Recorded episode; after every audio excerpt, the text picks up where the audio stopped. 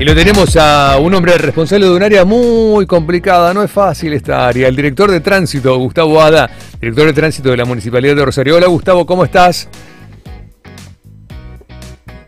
No te escuchamos, Gustavo. A ver si ajustamos nosotros el micrófono o el tuyo o algo. Ahí, Ahí te escuchamos, perfecto, Gustavo. No te tocó un área fácil, ¿eh? ¿No? ¿Me escuchas ahí? ¿Te escucho? Te decía, no, no te tocó un área fácil. Es, es una de las áreas más complejas.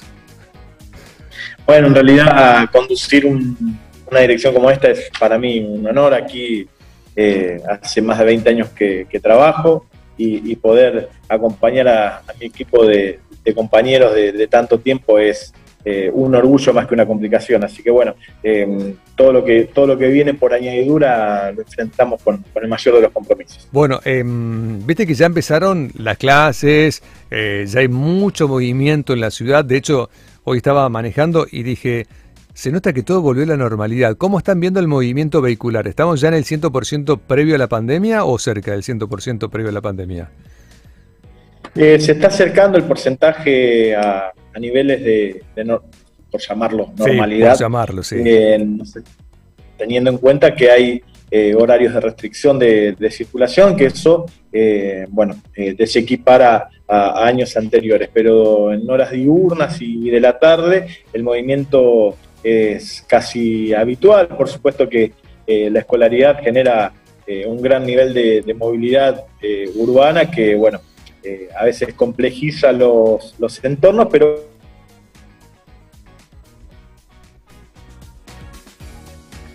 Eh, perdimos Eh, ahí un cachitito. Realizando ordenamiento y controles en mediaciones de las, de las escuelas para poder garantizar este, este ordenamiento. Pero contamos, Sí. por supuesto, con la colaboración de las instituciones y mucho más con la de los papis y mamis que, eh, bueno, a veces eh, quieren llevar a los hijos hasta la puerta de la escuela y no se puede. Algunos eh, es recomendable que dejen el auto un poquito más alejado y lo hagan caminando. Todas las recomendaciones que siempre tomamos eh, en este sentido, Francisco, Claro. ¿verdad? Claro, sí, sí, tal cual. Em, Gustavo, eh, te quería preguntar, eh, están, toma- están haciendo muchos controles, eh, veo, o, o se ve habitualmente muchos controles a las motos, ¿se practica este mismo de- tipo de controles a, a los vehículos, digo, los- a los autos? Y en algún momento, esto, esto se lo pregunté también a Pablo, a Pablo Hapkins, se lo digo a Pablo porque para nosotros es Pablo, si en algún momento va a haber como una suerte de empezar a controlar, regular eh, el uso de la bicicleta. Digo, en el sentido de que la bicicleta también es un protagonista del ordenamiento o desordenamiento urbano eh, y si las bicicletas cruzan en rojo, eh, no respetan la senda peatonal, van en contramano, también complejizan el tránsito en general. ¿Hay, hay algún plan sobre eso también? Indudablemente cualquier actor que Cualquier actor, sí. del espacio público que no, no cumpla con, con la norma, sea un peatón, un ciclista, un usuario de, de monopatín, eh, que lo haga de contramano o fuera de los sectores eh, específicamente destinados para ellos, generan cierta, eh, cierta incomodidad al, al resto y, y- y estado de inseguridad para sí mismo, ¿verdad?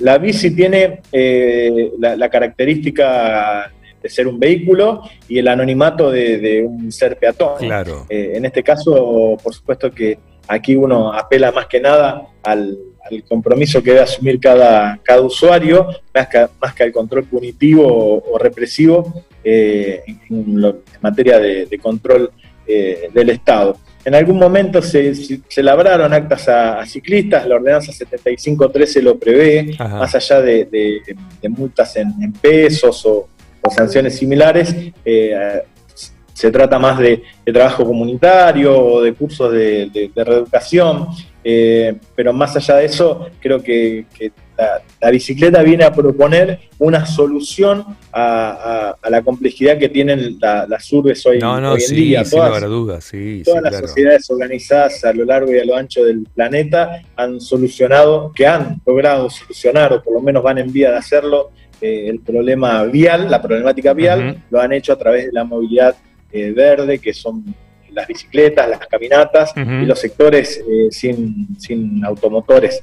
Así que bueno, Sí, más sí. que un problema, tiene que ser una solución, por eso los, No, pero un dato, un dato que, que, lo he comentado con Pablo y con, con, otros funcionarios también, digo, eh, yo siempre tomo como modelo a Sydney como ciudad o Melbourne como ciudad, y digamos eh, que son, bueno, son una de las mejores ciudades del mundo para vivir, y digamos, es como obligatorio, digo, no, no hay una pena, pero es obligatorio que, cada uno que usa una bicicleta tenga el casco, la bicicleta tenga luz, eh, tenga el timbrecito este, y demás. Eso también estaría bueno empezar a implementarlo. Y yo recuerdo cuando era más chico, mucho más chico, ah, cuando era más chico, eh, me acuerdo que había mucha campaña, ¿te acordás Gustavo?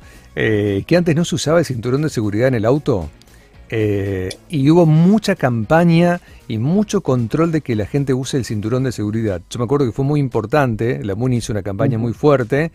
Después hubo como sanciones, pero en realidad, viste, después la gente se lo empezó a usar el cinturón porque la realidad se dio cuenta que es necesario usar el cinturón, más allá de la sanción.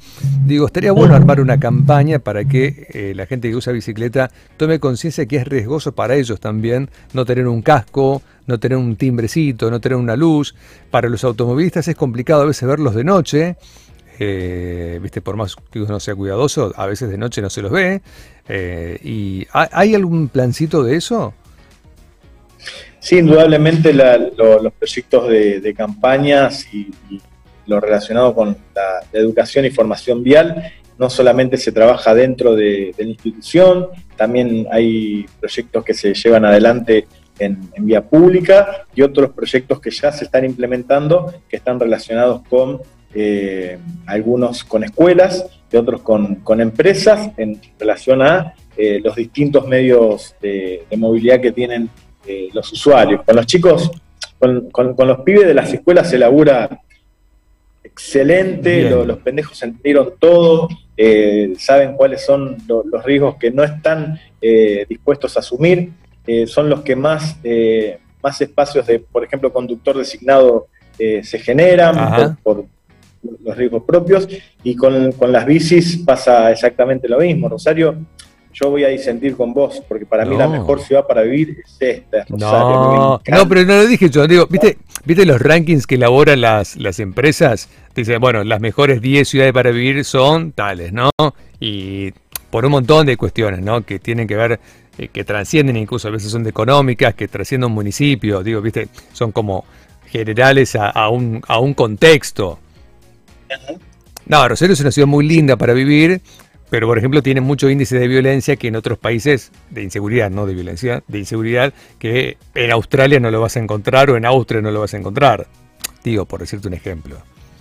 Sí, sí, totalmente. Yo creo que esto, eh, eh, lo, mejor que tiene Rosario es que está lleno de rosarinas y rosarinos, eh, que eso es lo que lo hace la ciudad más linda para, vivir, y el resto, eh, esto de, que esté lleno de rosarinas y rosarinos, eh, es lo que, lo, que le da el valor agregado como, ciudad por el rosarino y, la rosarina como usuario, como vecino, es, cumplidor, es solidario, es respetuoso y, y vos decís, pero eh, hay muchos reclamos, porque lo que sobresale, lo que sobresale es lo que, lo que, lo que se ve. Si la regla fuera el desorden, el, descontrol, la no solidaridad, eh, pasaría largo, o sea, sería, sería el hábito. Entonces nos indignamos cuando el sistema no, no, funciona, y en este caso, bueno, creo que, que, de esa manera es como, como se logra organizar la, la sociedad rosarina, siempre con, un Estado presente, vos lo, nombrabas al intendente, y es una persona que realmente está muy ocupada de la problemática de, la ciudad y, responde eh, personalmente a, estas eh, problemáticas y, e instruye a, sus funcionarios a cargo de manera personal y, directa y creo que en, este sentido eh, nuestro compromiso va, aumentando día a día en relación a, las distintas circunstancias que, vayan apareciendo. Y con esto de, de las bicis, creo que bueno, también ocurre lo mismo y, a medida que, vayamos avanzando en, este tipo de, movilidad, eh, nos vamos a ir eh, perfeccionando en, el ordenamiento, por un lado, en el control por otro, que más que un, te, repito, Francisco, más que una cuestión eh, punitiva o sancionatoria, tiene que ver con infraestructura, lograr campañas de, prevención y de concientización como, como nombrabas vos, y establecer parámetros de convivencia mucho más sólidos en, el camino que estamos avanzando. Sí, eh, Gustavo, em, vos sabés que desde que bueno empezó la pandemia explotó el uso de bicicletas, cada vez se ven más, lo que está bueno, porque antes como costaba mucho más eh, hacer que las personas se vayan a la bicicleta, ¿no? Eh, por suerte más gente usa bicicleta ahora, que está buenísimo, por lo que vos decías. Es una gran solución para el tránsito, sin lugar a dudas. además de que es ecológico. Em, y te quería preguntar, por otro lado, em, ¿Qué pasa con lo del alcohol cero? Sé que Pablo tiene como proyecto llevar, eh, hoy, hoy creo que es 0,5, ¿no? La medida máxima, creo que llevar un plan para eh, que haya alcohol cero. Eh, ¿Cómo se está manejando eso? ¿Qué respuesta están teniendo de los sectores gastronómicos, de la gente, de los conductores? El martes tuvimos una, una muy buena eh, experiencia en el, Consejo Municipal. Nos, convocaron para, para tomar eh, cuenta de las acciones que tiene la Dirección de Tránsito eh, en materia de, controles de, alcohol. Los concejales de la Comisión de Obras Públicas nos convocaron para consultarnos sobre los medios que tenemos para, controlar, cuáles son los índices que conocemos, que hemos podido detectar hasta ahora, qué estadísticas eh, conocemos para poder eh, fomentar esta, esta, iniciativa, porque eh, por supuesto que es una, medida preventiva. Algunos dicen que es una, ordenanza tribunera o, marketinera, y, más, más, más, que esto creo que se acerca a solucionar un problema de fondo que es la especulación sobre cuánto puedo tomar. Francisco, yo no sé cuánto puedo tomar para manejar. Eh, para estar en condición de hacerlo. Lo que sí te puedo decir es que cualquier cosa que tome, eh, eh, y a mí sobre todo, cualquier cosa que tome no me va a permitir conducir porque soy así naturalmente. Imagínate si me llevo a, tomar un, vaso de vino o, media cerveza, hago cualquier, cualquier gansada. Entonces, en ese sentido, creo que esta ordenanza viene a dar por tierra esa especulación y establecer radicalmente que el que maneja no toma y punto, se termina ahí. Eh, después veré si, esta noche me tomo todo lo que hay para tomar, cuánto tiempo deberé esperar para, volver a, tener las condiciones óptimas para la conducción. Así que bueno, fue muy positivo el, encuentro. Ahora el martes próximo eh, o, el siguiente hay otra vez reunión de, comisión de obras públicas donde se espera el despacho favorable de desde allí para poder debatirlo y discutirlo en el, en el, recinto, pero bueno, esperamos haberle dado buenas herramientas a los concejales para que despejen dudas. Bueno, de todas maneras, eh, un sí es una respuesta y un no también es una respuesta y tiene que ver con un posicionamiento. Nosotros, desde la Dirección General de, Tránsito, dimos eh, herramientas técnicas para que la política defina y en función de eso puedan eh, tomar una, una determinación que tiene que ver con un orden en el espacio público que es determinante hoy para las políticas de salud pública también, porque un siniestro vial que deja un lesionado o muchos lesionados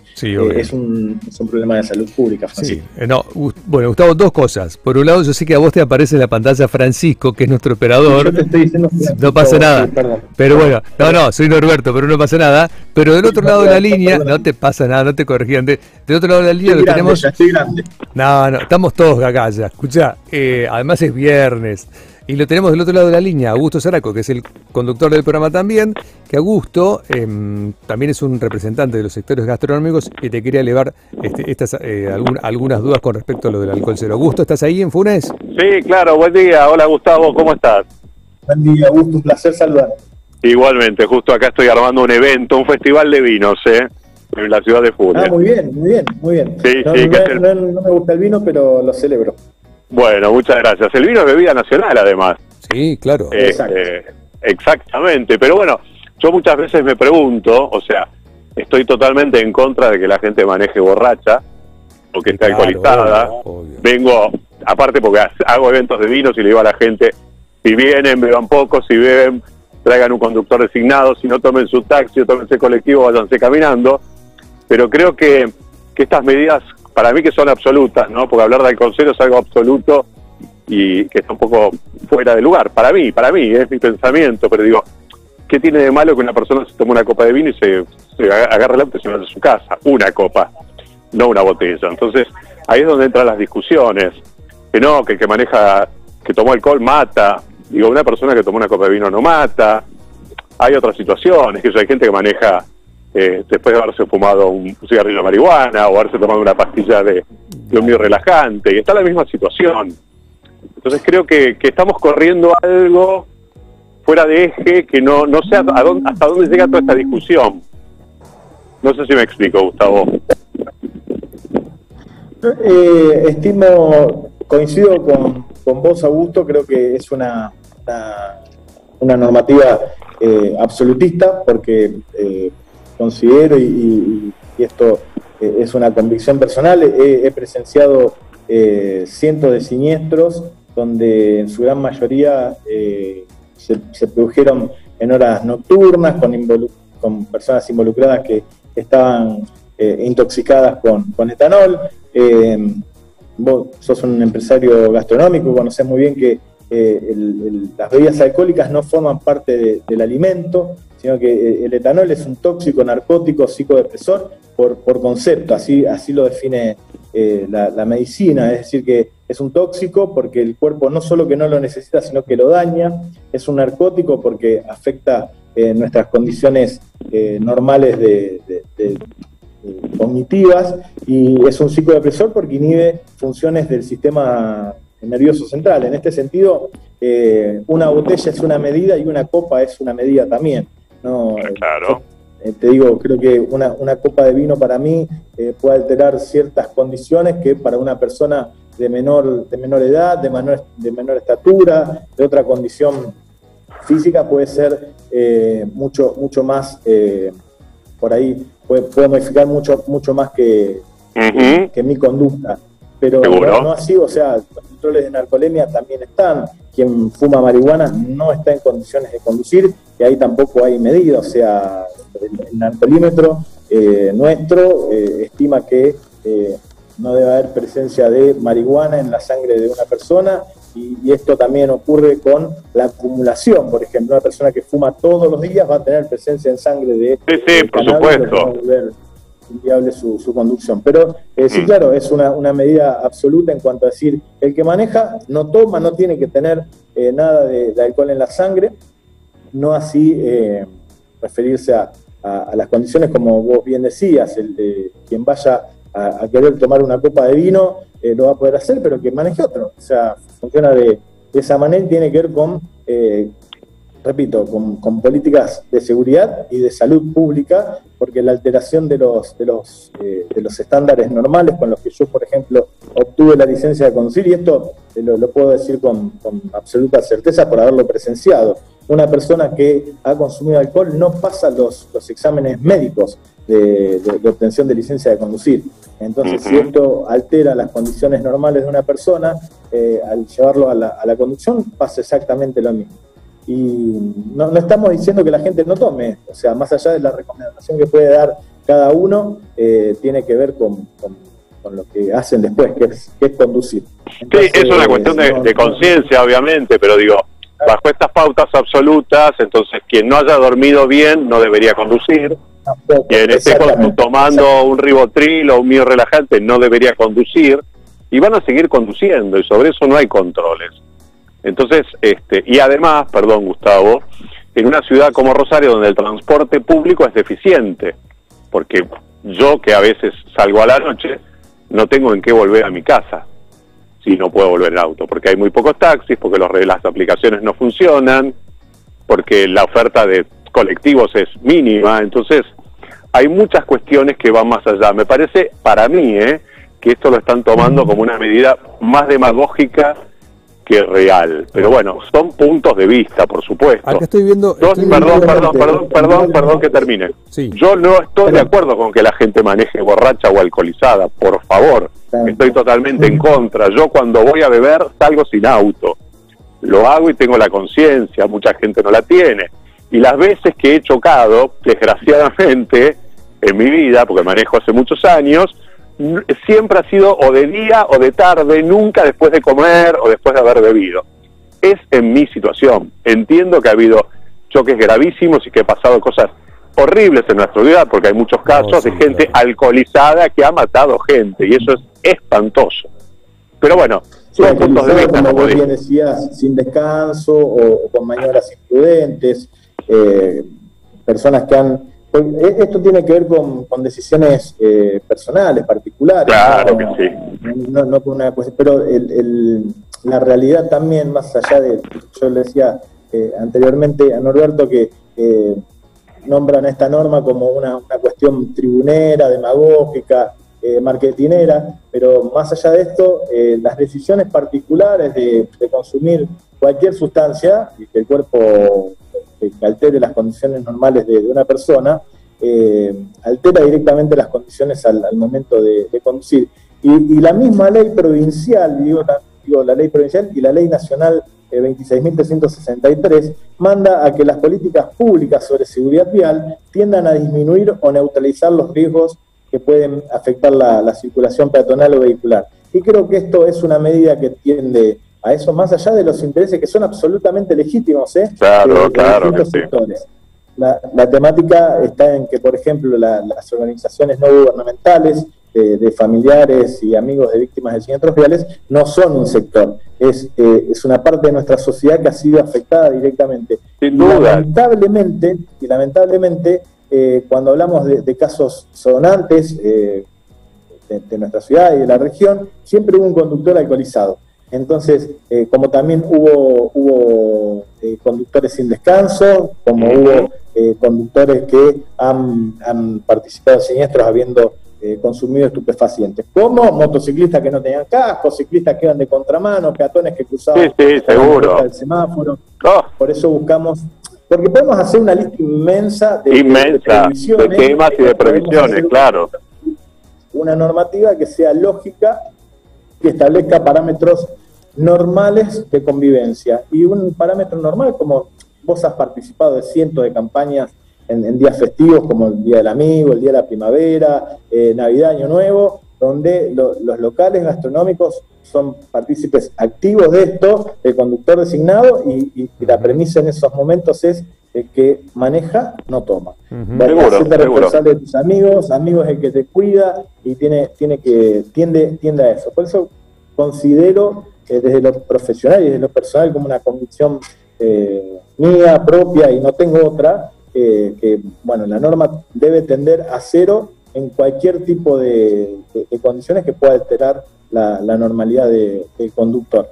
Eh, en este sentido es que se enmarca el, pedido al Consejo para reglamentar. Después, el, resto de, los, puntos de vista son absolutamente claros porque manifiestan un punto de vista de, un sector y, es completamente entendible. Podamos compartirlo eh, o no. Por eso se da el debate eh, digo, Augusto, creo que, es ah, eh, absolutamente Absolutamente, sí, sí, por eso se da el debate. Yo desde mi posición no tengo ningún interés económico porque hoy día no tengo ningún local gastronómico, con lo cual a mí en lo personal económico no me afectaría.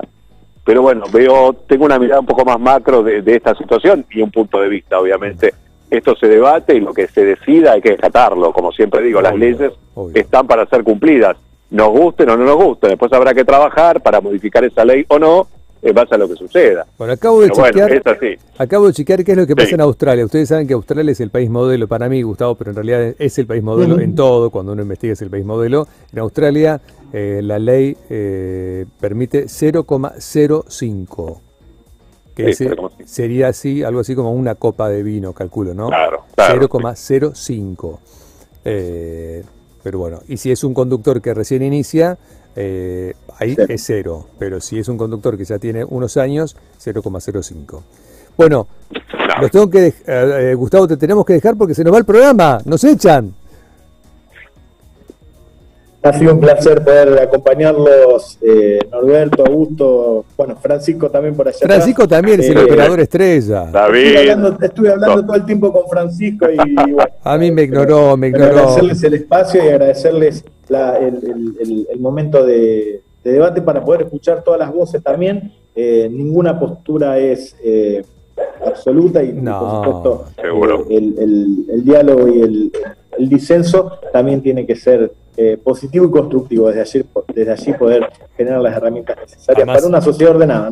Totalmente. Además, tanto Gusto como yo tenemos un cariño muy especial por Pablo, y así que lo tratamos de apoyar, aunque lo critiquemos a veces, le mandamos mensajitos. Yo acabo de mandarle un mensajito, por ejemplo, ¿ves? Le pongo, che, en Australia pasa esto. Lo torturamos, pobre Pablo. Si no es Augusto, soy yo. Gustavo, gracias, eh. un placer. No lo hagan enojar, por favor. Y a nunca, nunca, nunca, nunca, jamás. Es un genio. Bueno, un abrazo, Gustavo. Abrazo, Gustavo, a disposición, que estés muy bien. Chao, chao.